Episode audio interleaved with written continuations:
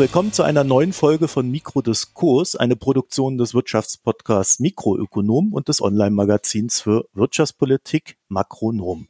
Seit einer Woche liegt der Koalitionsvertrag vor, über den wir uns heute unterhalten möchten und begrüße ich recht herzlich Claudia Kempfert. Hallo. Hallo. Claudia, wer bist du und was machst du? Ich bin Volkswirtschaftlerin und bin am Deutschen Institut für Wirtschaftsforschung schon seit unglaublichen 17 Jahren tätig, äh, leite dort die Abteilung Energie, Verkehr und Umwelt und bin Professorin für Energieökonomie und Energiepolitik an der Leuphana Universität. Ja, wir beschäftigen uns mit den energiewirtschaftlichen Konsequenzen auch von Klimaschutzpolitik, Auswirkungen auf Arbeitsmärkte, auf Energiemärkte im weitesten Sinne und äh, Verkehrswende auch im weitesten Sinne und das immer äh, mit der Brille der volkswirtschaftlichen äh, Betrachtung am DEW. Und Jens Südekom, ich grüße dich. Hallo Marco. Ja, Jens, gleiche Frage. Wer bist du und was machst du? Ja, ich bin Professor für Volkswirtschaftslehre an der Heinrich-Heine-Universität Düsseldorf und jetzt auch schon seit einiger Zeit Mitglied im wissenschaftlichen Beirat beim Bundesministerium für Wirtschaft und Energie, das ja demnächst Wirtschaft und Klima heißen wird. Und in meiner Forschung habe ich viel gemacht zu Außenhandel, Arbeitsmarktfragen, Arbeitsmarkteffekte von Strukturwandel. Aber in jüngster Zeit habe ich eben auch viel nachgedacht und geschrieben zum Thema Fiskalpolitik, Schuldenbremse, Finanzierung von Investitionen, also alles Themen, die ja beim Koalitionsvertrag auch eine Rolle spielen werden. Ja, und die erste Frage habe ich dann auch gleich an dich, denn äh, im Koalitionsvertrag äh, taucht öfter mal auf, dass da eine sozialökologische Wende uns bevorstehe oder man erreichen wolle. Was ist denn das? Eine sozialökologische Wende. Ich habe so gelesen, dass dort der Begriff soziale Marktwirtschaft erweitert wird um sozialökologische Marktwirtschaft. Und das habe ich jetzt so verstanden, dass viele der Dinge, die gut laufen in der deutschen Volkswirtschaft, also eben die Industrie, die wir haben, die ja für Wertschöpfung, gute Arbeitsplätze sorgt, eben in Einklang gebracht werden soll mit den Klimazielen, dem 1,5 Grad Ziel und im Prinzip eben ein Wirtschaftsmodell entstehen soll, wo Ökonomie und Ökologie miteinander versöhnt werden und eben eine nachhaltige Form der Produktion des Wirtschafts. Also jetzt mal so ganz breit formuliert, das ist zumindest meine Interpretation. Ja, Claudia, das klingt ja super, ne? Äh, das wird dann alles mhm. versöhnt und dann erreichen wir das Ziel. Erreichen wir das dann? Das 1,5 Grad Ziel erreichen wir nicht äh, mit den vorgestellten Maßnahmen, aber wir erreichen die Ziele des äh, Klimaschutzgesetzes, was ja Deutschland verpflichtet, die Emissionen zu senken. Dass man das 1,5 Grad Ziel nicht erreicht, liegt vor allen Dingen daran, dass man allein die Definition des Ziels der Klimaneutralität bis 2045 falsch oder fehlerhaft gewählt hat, weil es müsste um 1,5 Grad wirklich zu erreichen, äh, Klimaneutralität 2035 sein. Und das hat man gar nicht so festgelegt. Also insofern ist es in der Natur der Sache, dass man da drüber liegt aber man erreicht schon deutliche Emissionsminderungen, wenn das alles umgesetzt wird, was man sich dort äh, vornimmt. Das wissen wir ja nicht, äh, was da tatsächlich alles äh, dann umgesetzt wird, aber grundsätzlich geht es in die richtige Richtung. Es ist auch eine Zäsur, was Klimaschutzpolitik angeht. Das große Ziel erreicht man nicht, aber hoffentlich das Klimaschutzziel. Um das zu erreichen, was müsste man da jetzt mehr tun? Ja, wir haben uns jetzt gerade im Rahmen einer Studie nochmal genau angeschaut, äh, was äh, denn drin steht im Koalitionsvertrag und das abgeglichen äh, mit den notwendigen Maßnahmen. Und in der Tat ist es so, dass der Industrie und auch der Energiesektor am meisten tun wird, wenn die Pläne so umgesetzt werden. Gerade durch den Ausbau der erneuerbaren Energien, 80 Prozent an der Stromerzeugung bis 2030 soll er erreicht werden, Kohleausstieg äh, bis 2030 idealerweise äh, steht da drin, dass das würde schon einen Großteil der Emissionssenkung äh, bringen. Auch im Industriesektor, dass man da die sogenannten Carbon Contracts for Difference hat und auch der da Möglichkeiten schafft, um Investitionen zu tätigen. Das ist auch gut und richtig. Deswegen kann man da tatsächlich einiges erreichen. Am wenigsten ambitioniert ist der Verkehrssektor. Man erkennt da auch deutlich die Handschrift der FDP in diesem Zusammenhang. Man hat ja schon gewusst, auch durch das Sondierungspapier, dass man auf das Tempolimit verzichtet. Jetzt auch bei der Ausgestaltung eben der Energiesteuerreform in Richtung mehr Ähm, Kostenwahrheit, höhere CO2-Preise ist auch nicht so viel, wird da berücksichtigt. Das heißt, man wird im Verkehrssektor nicht äh, genug erreichen können. Der Anstieg der Elektromobilität auf 15 Millionen Fahrzeuge ist ein guter Schritt, ist auch richtig, dass man das macht. Auch die Förderung des Schienenverkehrs, aber es fehlt eben an einzelnen Komponenten und deswegen muss man sagen, im Verkehrssektor wird man wahrscheinlich wie vorher nicht ausreichende Wirkung erzielen können. Und das ist besonders schade und auch bedauerlich. Und der Landwirtschaftssektor, auch das ist ja interessant, fällt ja an die Grünen ähm, ist sehr hinter dem zurück, was man sich eigentlich vorgenommen hat. Und auch im Gebäudebereich wird schwer, mit den anvisierten Maßnahmen wirklich die äh, energetischen Gebäudesanierungsziele erreichen zu können. Also in der Summe muss man sagen, die Hauptlast liegt im Energie- und Industriesektor. Die anderen mogeln sich so ein bisschen raus. Es könnte ja daran liegen, dass da Geld fehlt. Ne? Also dass die Regierung einfach sagt, da fehlt uns das Budget in diesen Bereichen, in denen es etwas schwach ist, mehr zu tun. Ist denn da ausreichend Geld da? Also auch Stichwort Schuldenbremse? Diese Frage beantwortet der Koalitionsvertrag nicht wirklich. Äh, erst gerade wenn es konkret gehen wird oder werden sollte, wenn es um Geld geht, ist er recht vage. Es wird dort ja nicht konkret gesagt, wir wollen diese und jene Projekte durchsetzen, das kostet so und so viel und die Finanzierung, die stellen wir uns auf die folgende Art und Weise vor. All das findet sich in der Form im Koalitionsvertrag nicht. Es ist ein Arbeitsprogramm, was ich sehr ambitioniert finde. Claudia hat ja gerade die verschiedenen Bereiche genannt. Ich sehe es auch so, dass der Verkehrsbereich noch weniger ambitioniert ist als zum Beispiel der Bereich ähm, erneuerbare Energien und Industrie. Aber es ist auf jeden Fall ein Arbeitsprogramm, das ja doch ziemlich anspruchsvoll ist und wo man eben hoffen kann, dass es genauso umgesetzt wird. Und jetzt war die Frage, wird es am Geld scheitern? Das wird sehr darauf ankommen, ob man die Instrumente, die angesprochen sind, worauf man sich offensichtlich geeinigt hat, dass man die dann eben auch tatsächlich umsetzt und effektiv bespielt, insbesondere der, der künftige Finanzminister Lindner. Es ist ja zum Beispiel eben die Rede davon, dass man die KfW stark nutzen möchte und zu so einer echten Transformationsbank machen möchte. Da ist davon die Rede, dass man in sehr hohem Maße privatwirtschaftliche Investitionen anreizen will, indem der Staat einen Teil des Risikos übernimmt. Und da wird es eben sehr darauf ankommen, wie das konkret aussehen wird. Also ob zum Beispiel die Privaten bei Investitionen im Bereich Gebäudesanierung, Wärmedämmung, im Bereich Ausbau erneuerbarer Energien eben die Anreize so stark sind, dass eben tatsächlich privates Kapital dort aktiv wird. Aber ob das so sein wird und um welche Summen es tatsächlich geht, ich meine, da gibt es so diverse Studien, die das beziffern. Agora Energiewende zum Beispiel spricht ja davon, dass ein öffentlicher Finanzierungsbedarf von 460 Milliarden Euro bis 2030 erforderlich ist, um die wesentlichen Klimaziele zu erreichen.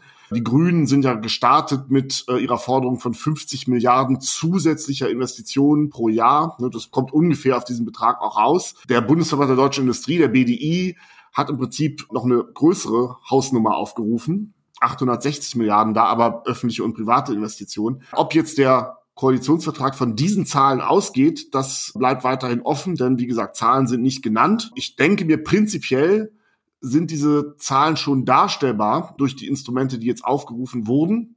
Aber dann müssen diese Instrumente eben auch tatsächlich sehr schnell und sehr effektiv und ohne weiteren Streit auch angewendet und eingesetzt werden. Und das bleibt abzuwarten, ob das jetzt tatsächlich dann der Fall sein wird. Die Schuldenbremse selber ist aber auf, aufrechterhalten worden, ne? Ja, ich meine, diese Diskussion, die hätte ja nichts gebracht. Äh, eine echte Verfassungsänderung hätte ja eine Zweidrittelmehrheit im Bundestag und Bundesrat erfordert, also letztendlich ein Kompromiss mit der Union und das sehe ich nicht, wie das jetzt gerade in der politischen Lage, in der wir sind, aktuell realistisch sein soll. Also vielleicht in zwei Jahren oder so, aber aktuell sicherlich nicht. Das heißt, von daher war klar, dass eben alle Finanzierungsfragen im Rahmen der Schuldenbremse gelöst werden müssen. Auch ohne Steuererhöhungen. Da hat sich die FDP ja durchgesetzt, dass jetzt äh, Ideen wie zum Beispiel Vermögensteuer oder ähm, überhaupt eine höhere Grenzbelastung von hohen Einkommen, dass das ja von vornherein quasi mit der FDP nicht zu machen war. Insofern ist das eine extrem anspruchsvolle Aufgabe, all diese Aufgaben finanzieren zu können im Rahmen der Schuldenbremse ohne Steuererhöhungen. Und ich meine, die Wege, die man gefunden hat, Also zum Beispiel die, die Nutzung dieses Energie- und Klimafonds, dass man den jetzt nochmal anfüllt in den Jahren 21 und 22 und sich damit eine gewisse Rücklage schafft. Die KfW, die Möglichkeit von Investitionen über öffentliche Unternehmen wie die Bahn. Ein bisschen ein Drehen an der Berechnungsmethode der Konjunkturkomponente der Schuldenbremse. Das sind alles gangbare Wege. Die können auch ganz schön Geld bringen. Aber nochmal, die müssen dann jetzt eben auch tatsächlich umgesetzt werden, insbesondere vom künftigen Finanzminister Lindner. Claudia, du hast am Anfang gesagt, du bist jetzt seit 17 Jahren beim DIW. Das ist ja länger als Merkel im Amt war jetzt am Ende. Und mit der Erfahrung dieser 17 Jahre, da hat sich ja politisch nicht immer viel bewegt. Ne? Aber ist das so jetzt gefühlt wirklich mal ein Ausschlag, aus dem mehr werden könnte? Wir dürfen ja, glaube ich, auch nicht vergessen, dass so eine Regierung immer nur für vier Jahre gewählt wird. Ne? Also es wird ja dann mhm. bald wieder durchgemixt. Ja, also ich sehe schon als das ambitionierteste Klimaschutzprogramm, was diese Bundesregierung je hatte. Also das muss man schon äh, deutlich sagen. Es ist auch eine Zäsur. Es sind viele Komponenten enthalten, die neu sind. Jens hat ja eben einiges erwähnt, was auch die Finanzierung äh, angeht aber eben auch, dass man äh, da entsprechend jetzt ein Energie- und Klimaministerium hat, äh, zwar ohne Vetorecht, das ist schade, weil es schwer wird, äh, aber dass man allein eben das so durchbuchstabiert und auch die Schritte in diese Richtung gehen will, das sehe ich schon als ähm, Zäsur und auch wirklich als wegweisend an. Und das ist deutlich, deutlich mehr, als diese Bundesregierung sich jemals äh, vorgenommen hatte. Also insofern hoffen wir da einfach, dass dieses ambitionierte Programm auch tatsächlich in der Summe, wie es sich vorgenommen hat, äh, umgesetzt werden kann. Das ist natürlich im höchsten Maße fraglich, aber man muss die Daumen drücken, gerade in den ersten 100 Tagen, gerade was das Thema Energie- und Klimaministerium angeht. Das sind so ein paar Barrieren, die runtergeschafft werden müssen. Äh, wenn das gelingt, dann kann man da schon einiges erreichen, ja. Was mich so ein bisschen gewundert hat bei der ganzen Sache war, ist, dass der CO2-Preis ja eigentlich für die FDP immer so als das ultimative Instrument galt, um den Klimawandel so anzugehen, äh, mhm. dass dann alles gut wird am Ende. Und äh, jetzt wurde am, gerade am CO2-Preis eigentlich überhaupt nichts gemacht. Und genau. das scheinbar ja auf Bestreben der FDP. Also ja, das, ja. Mir fehlt da irgendwie die Logik bei der Sache, ne? Naja, also die SPD war jetzt auch nicht so ein Riesenfan vom CO2-Preis, weil die eben auch äh, starke Sorge haben und auch nicht zu Unrecht, dass es da äh, soziale Ungleichheiten äh, geben kann, wenn man nicht gegensteuert. Also man muss dann die Einnahmen aus einem solchen CO2-Preis äh, pro Kopf rückerstatten. Das würde dann gerade Niedrigeinkommensbezieher eher bevorteilen. Und das ist offensichtlich schwer gewesen, das durchzusetzen in irgendeiner Form. Aber die FDP war schon auch im Wahlkampf sehr zweideutig. Also die haben nie gesagt, ja, wir wollen, wir wollen jetzt alles nur über den CO2-Preis äh, machen. Aber dann, wenn es darum ging, äh, das auch auszusprechen, was das bedeutet. Also wer CO2-Preiserhöhung sagt, muss auch sagen, der Benzinpreis äh, steigt. Dann hat man ja sofort gesehen, äh, nein, das wollen wir nicht und das geht nicht. Und da hat man da einen äh, Kampf ausgefochten, was eben Benzinpreise angeht. Also da hat man schon erkannt, es wird zwar gesagt, der CO2-Preis, aber so richtig ehrlich war das nicht. Weil es wäre ja auch eine Idee gewesen zu sagen, man nimmt das Geld aus dem äh, CO2-Zertifikaten oder sonst äh, irgendwelche Umlagen und äh, packt die in die Energiewende rein zum Beispiel. Ne? Ja und nein. Also bei CO2-Bepreisung ist ja eigentlich immer die Vorstellung, dass eigentlich das gesamte Aufkommen, das daraus entsteht, auch eins zu eins zurückverteilt werden muss, um eben genau mhm. diesen Sozialausgleich hinzubekommen. Ne, also so die einfachsten Modelle, die es dort gibt, da sind eben, sagen wir mal, wenn eine CO2-Steuer oder egal, wie man es jetzt macht, die CO2-Bepreisung, aber bei der Steuer ist vielleicht am einfachsten nachzuvollziehen, dass dann eben bei einer CO2-Steuer alles, was reinkommt an Steuereinnahmen, zurückverteilt werden muss, zum Beispiel durch eine Pro-Kopf Klimaprämie. Das war ja auch mal eine, ein Vorschlag der Grünen. Genau. Das ja. heißt, dann kann man nicht das Geld nehmen und doppelt und dreifach verplanen und dann noch sagen, ja, wir mhm. nehmen das Geld jetzt auch noch, um damit irgendwelche Investitionen zu bezahlen. Das geht dann nicht. Ja. Worauf man sich jetzt ja geeinigt hat, und das halte ich auch für richtig, äh, dass man eben sagt, man nutzt die CO2-Preiseinnahmen, um die EEG-Umlage abzuschaffen und letztendlich die Strompreise zu vergünstigen. Das ist ja in gewisser Weise dann auch eine Form von Entlastung der Haushalte, wenn dann zum Beispiel Benzin teurer wird, aber dafür Strom eben entsprechend günstiger. Das kann in der Umsetzung einfacher sein, als überhaupt erstmal wieder so eine Klimaprämie durchzuadministrieren, um den Leuten dann quasi was auszuzahlen. Ja. Aber trotzdem, das egal wie man es jetzt macht, ob Klimaprämie oder Senkung der Strompreise, entscheidend ist eben, dass man 100 Prozent der Einnahmen eben braucht für den Sozialausgleich. Und die Investitionen, die komplementär erforderlich sind, die müssen über andere äh, Quellen finanziert werden. Was mich tatsächlich wirklich gewundert hat, ist, äh, dass da drin steht, dass man das Ziel hat, 80 äh, Prozent erneuerbare Energien bis 2030 zu erreichen und äh, da das natürlich gekoppelt äh, an das Ideal des Kohleausstiegs, aber dann auch bis 2040 komplett auf das Erdgas verzichten möchte. Geht das? Ja, es muss ja gehen, sonst erreichen wir noch nicht mal die Klimagesetzziele, die wir uns äh, gesetzt haben. Also fossiles Erdgas ist emissionsintensiv und wir müssen uns schrittweise auch davon verabschieden. Es ist im Moment auch keine Brücke, weil es uns wieder die Emissionen nach oben bringt. Also das geht auf jeden Fall, wenn man denn diesen Ausbau fahrt der erneuerbaren Energien auch tatsächlich erreicht. Da werden jetzt wichtige Schritte notwendig sein, insbesondere was die Abschaffung von Marktbarrieren angeht. Das bedeutet, dass man gerade was jetzt Windenergie beispielsweise angeht, mehr Flächen ausweisen muss. In jedem Bundesland zwei Prozent der Flächen ausweisen, pauschale Abstandsregeln abschaffen muss wie beispielsweise in Bayern oder auch in Nordrhein-Westfalen, dass man auch äh, finanzielle Beteiligungsmöglichkeiten schaffen muss für Kommunen, für Städte, die eben Windenergie ausbauen und damit eben die Rahmenbedingungen deutlich äh, verbessern muss. Sonst wird man das tatsächlich nicht erreichen und die 80 Prozent erneuerbare Energien bis 2030 nicht wird erreichen können. Da hilft es dann aber auch, dass man die Planverfahren entschlackt. Ah, ja, genau. Also Genehmigungsverfahren müssen auf jeden Fall erleichtert äh, werden. Es hängt aber vor allen Dingen auch an der Ausweisung der Flächen, gerade was Windenergie angeht. Die Genehmigungsverfahren, auch die Ausschreibungsmengen müssen erhöht werden.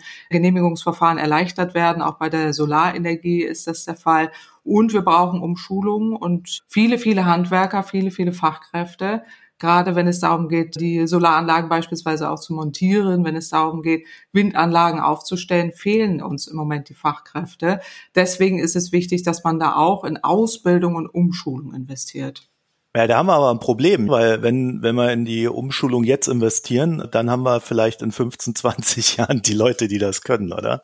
Also das funktioniert doch nicht. Ja, und daran sieht man eigentlich auch, dass jetzt das Arbeitsprogramm der Ampel. Das war ja so ein bisschen am Anfang die Frage, ob es am Geld scheitern wird oder mhm. könnte. Das ist sicherlich denkbar. Also das geht einerseits eben um große Geldbeträge für Investitionen, das ist schon richtig, aber es geht eben auch um ganz handfeste andere äh, Barrieren und Probleme, die eben entstehen können. Claudia hat ja einige genannt gerade. Und ja, das wird spannend, ob eben diese Ausbauziele so erreichbar sind, ja, weil, du hast ja eben gesagt, Fachkräfte, die Genehmigungsverfahren, die wird man auch nicht von heute auf morgen irgendwie einfach mal so schnell ändern können. Ja, ähm, der Weg über die Verwaltungsgerichte, der steht ja weiterhin auch offen. Das sind die riesigen Herausforderungen, die erstmal auch so nichts mit Geld zu tun haben. Ja, und jetzt vielleicht noch mal dieses Fachkräftethema insgesamt. Das ist ja eben nicht nur eines, was jetzt ähm, für die Energiewende eine Rolle spielt. Ne? Das wird das große zentrale Thema der nächsten Jahre mit sein in der deutschen Volkswirtschaft. Also einfach bis 2030 gehen rund gut fünf Millionen, fast fünfeinhalb Millionen Menschen raus aus dem Arbeitsmarkt. Das sind die Babyboomer, die jetzt eben in die Rente gehen und es kommen nur so gut dreieinhalb Millionen junge Leute nach. Ja? Der Chef der Bundesagentur für Arbeit, Herr Scheele, sagt, er braucht eigentlich im Prinzip eine Nettozuwanderung von 400.000 Fachkräften jedes Jahr nicht jetzt, wie wir aktuell haben, 200.000, sondern eigentlich eine Verdoppelung. Sonst weiß er gar nicht, ja, wer die Arbeit erledigen soll. Nicht nur im Bereich der Energiewende, sondern auch im Bereich Pflege, im Bereich Handwerk, in den vielen anderen Mangelberufen. Das steht auch im Koalitionsvertrag, also dass Fachkräfteeinwanderung ein großes Thema sein wird. Aber es ist eben auch so eins dieser Projekte, die man eigentlich wahrscheinlich schon seit langer Zeit hätte angehen müssen. Und jetzt soll es gelingen. Jetzt ist ein relativ kurzer Zeitfahrt, wo man sich dieses Themas beherzt annehmen will. Und da kann man nur alles Gute wünschen, weil das wird ein Riesenproblem werden, da die Zahlen bei der Fachkräfteanwendung so schnell nach oben zu kriegen. Ja, und wir brauchen sie tatsächlich überall, nicht? Nicht nur zu der Montage jetzt von erneuerbaren Energien, sondern auch in allen anderen Bereichen. Auch in der Industrie geht es ja um grünen Wasserstoff. Es geht um Investitionen in so vielen Bereichen. Energieeffizienz, Energieeinsparung, Gebäudesanierung. Da gibt's ja jetzt schon einen erheblichen Stau, was auch Fachkräfte angeht. Also das wird echt äh, spannend. Und bei den Genehmigungsverfahren, auch Jens, was du gerade sagtest, absolut richtig. Auch da muss man äh, mehr Menschen einstellen in den Planungsbehörden. Da gibt es nämlich auch einen äh, Mangel an äh, Personen, die dort eben nicht da sind. Und das ist echt wichtig. Und das wird alles davon abhängen, ob die in den ersten Monaten tatsächlich diese Rahmenbedingungen so ändern können, dass sich da was verändert. Man, einerseits ist es ja auch eine gute Nachricht, denn jetzt dieser Transformationsprozess, der jetzt angestoßen wird, der verunsichert ja auch mhm. viele Menschen, gerade Beschäftigte, die sich eben fragen, was wird denn eigentlich aus meinem Arbeitsplatz? Also zum Beispiel in der Automobilindustrie, wer jetzt für heute einen kleineren Zulieferer arbeitet, der irgendwie komplett zu 100 Prozent auf den Verbrennungsmotor spezialisiert ist, der kann sich ja ausrechnen, dass der Arbeitsplatz in, in großer Gefahr ist. Ja, da ist dann ja aber so gesehen auch eine gute Nachricht, wenn man sagen kann, ja, aber ähm, das, hier reden wir über Fachkräfte, ja, äh, in der genau. Industrie, genau. die werden händeringend an anderen Stellen gebraucht, ja, und da ja. muss eben dann ganz schnell versucht werden, eben diese Menschen dann eben auch so umzuschulen, weiterzubilden, dass sie eben in ihr aus ihren Geschäftsmodellen, die am Verbrennungsmotor hängen, woanders hinkommen, wo sie gebraucht wird, ihr handwerkliches Geschick, ihr technisches Verständnis, ja.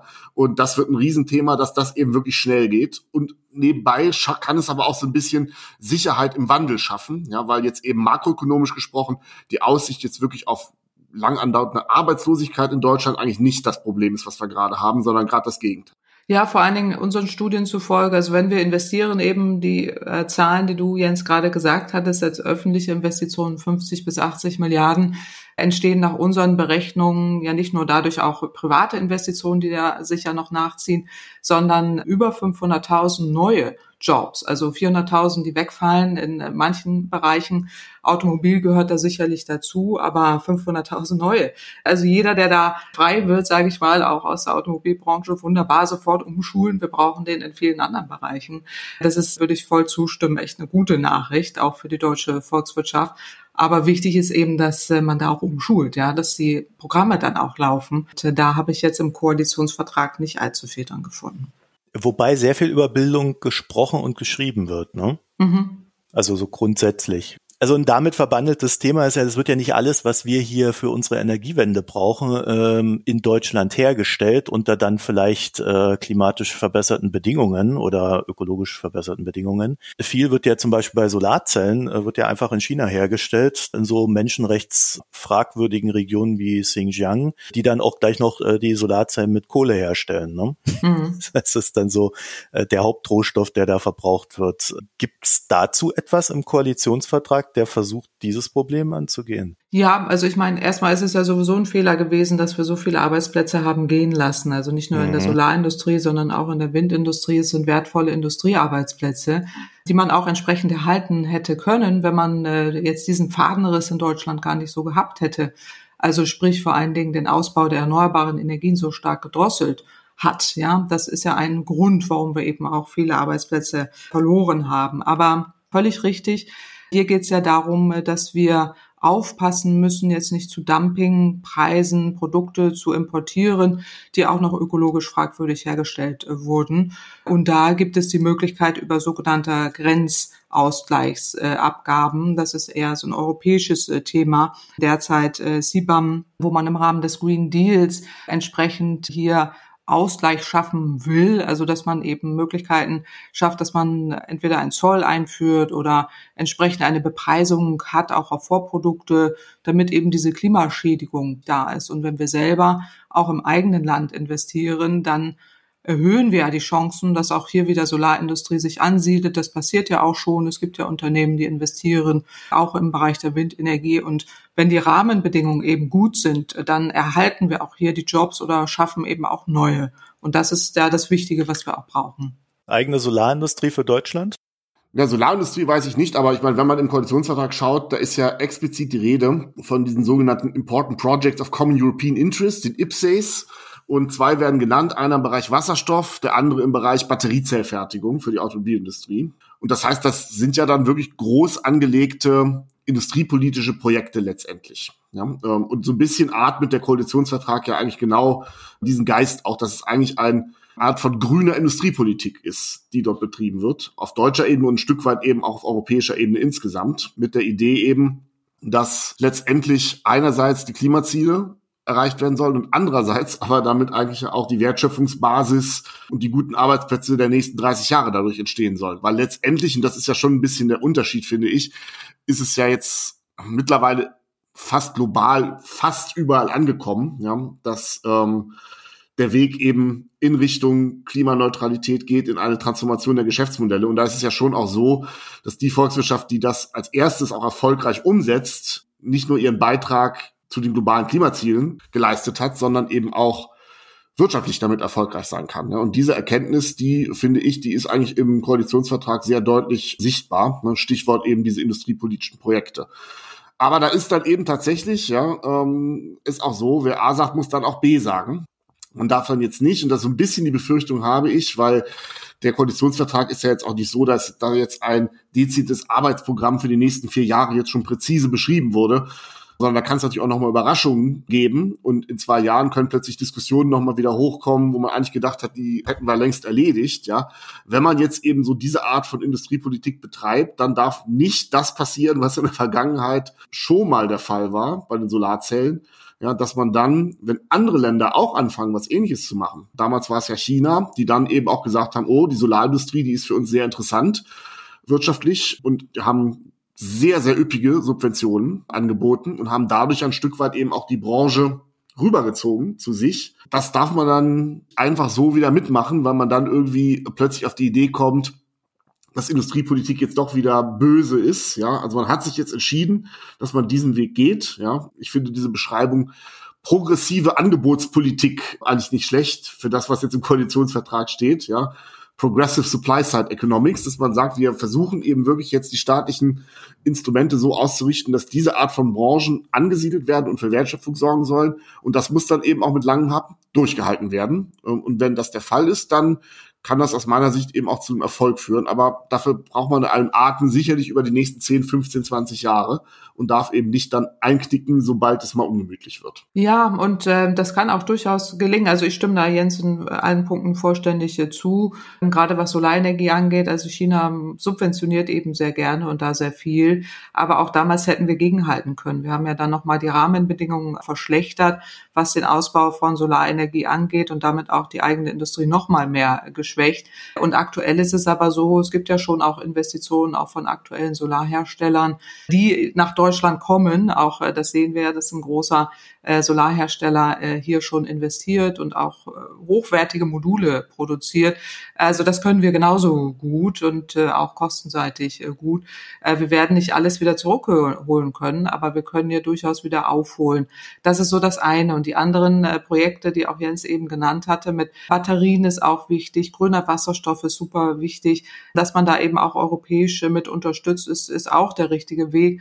Macht man ja auch schon. Also ich meine, wir haben kalifornische Autohersteller, der jetzt ja auch hier in die große flächige, in die Batterieproduktion geht. Das hätten wir schon sehr viel früher haben können, auch schon vor über zehn Jahren. Aber so ist es eben. Jetzt äh, ändert sich das.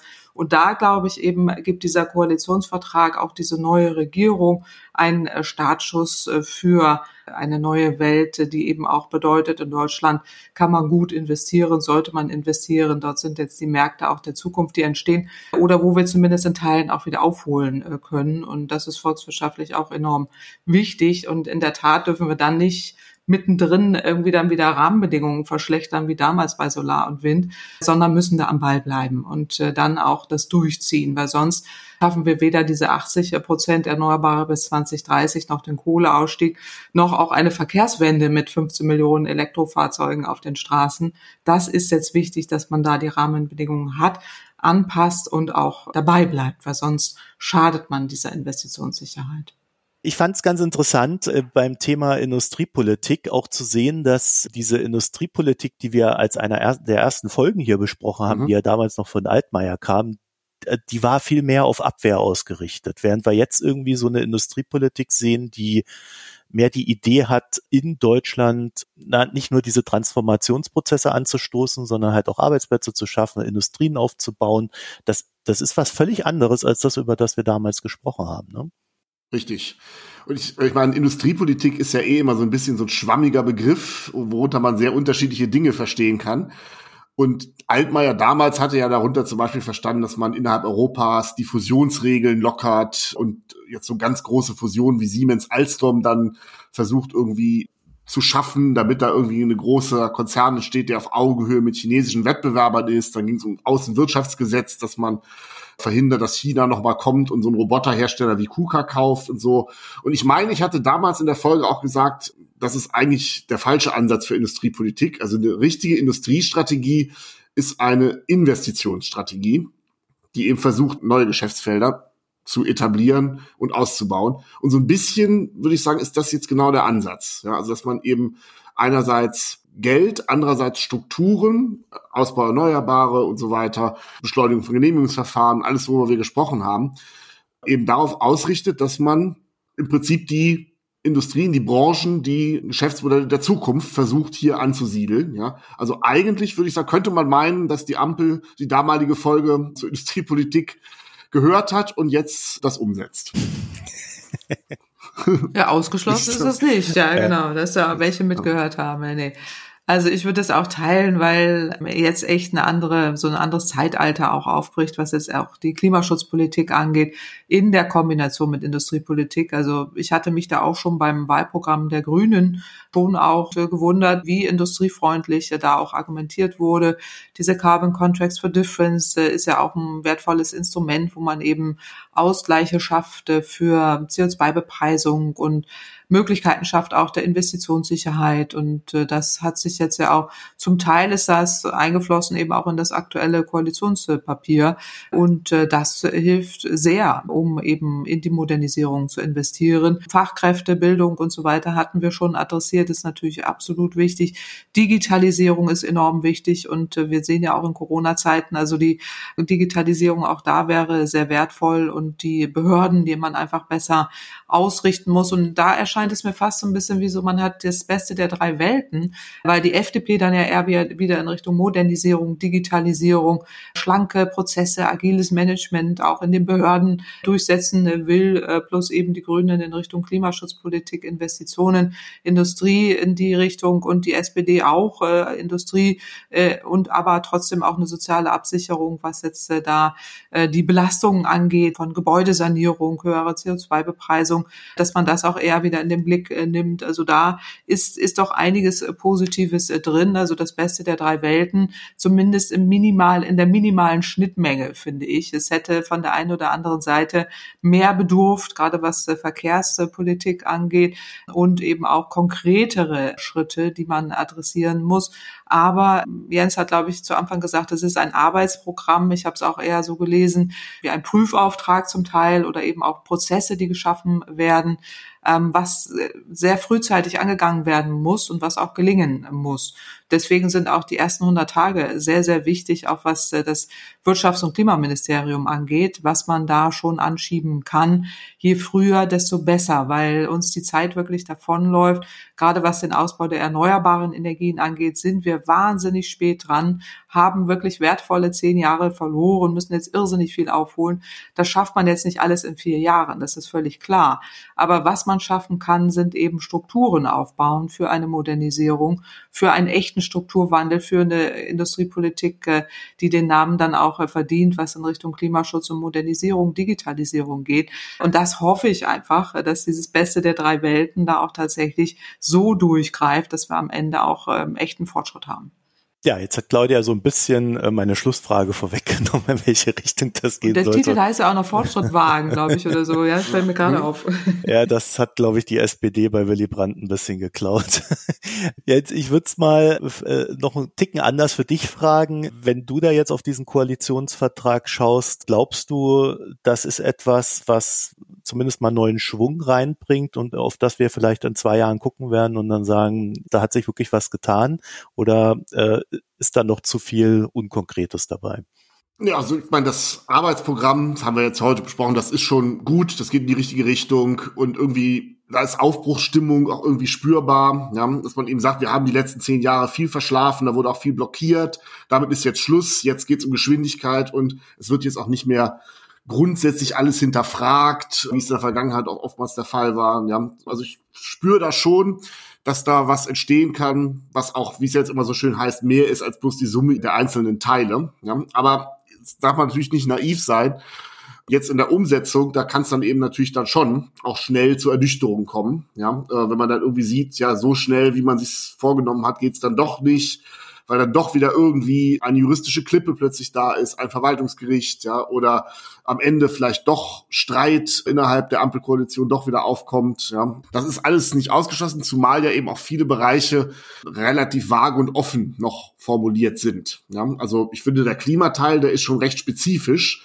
wenn man ihn so liest, ja. Das ganze Thema Europa, über das wir jetzt heute noch nicht so gesprochen haben, da steht sehr wenig drin und was da steht, ist alles ziemlich vage und das kann in die eine oder die andere Richtung gehen. Das heißt, da ist es auch denkbar, dass wir relativ zügig auch einen handfesten Koalitionskrach bekommen. Ja, also ich will es nicht hoffen, weil ich finde, das Arbeitsprogramm und die Koalition jetzt ist eine echte Chance für Deutschland und für die deutsche Volkswirtschaft. Und ähm, ich hoffe, dass diese Aufbruchstimmung, die jetzt gerade da ist, dass die eben sich auch lange hält, ja, und dass ein echter Erfolg daraus werden kann. Dann danke ich euch für das Gespräch, Claudia Kempfert. Danke euch. Und Jens Südekum. Vielen, vielen Dank. Ja, und euch vielen Dank fürs Zuhören. Und wenn ihr mehr davon hören wollt, www.mikroökonomen.de ist unsere Internetseite. Und wir machen das ja in Kooperation mit dem Makronom, also www.makronom.de. Vielen Dank fürs Hören. Bis bald. Tschüss. Tschüss. Ciao.